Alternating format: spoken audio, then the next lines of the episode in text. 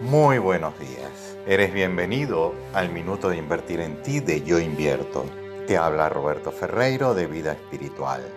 Cuando te enamoras, el mundo se transforma, todo comienza a brillar. Todas las puertas se te abren, te conviertes en otra persona, te vuelves más productivo y abundante, entras en una dimensión muy diferente a la de la cotidianidad, de las luchas que se producen en el día a día.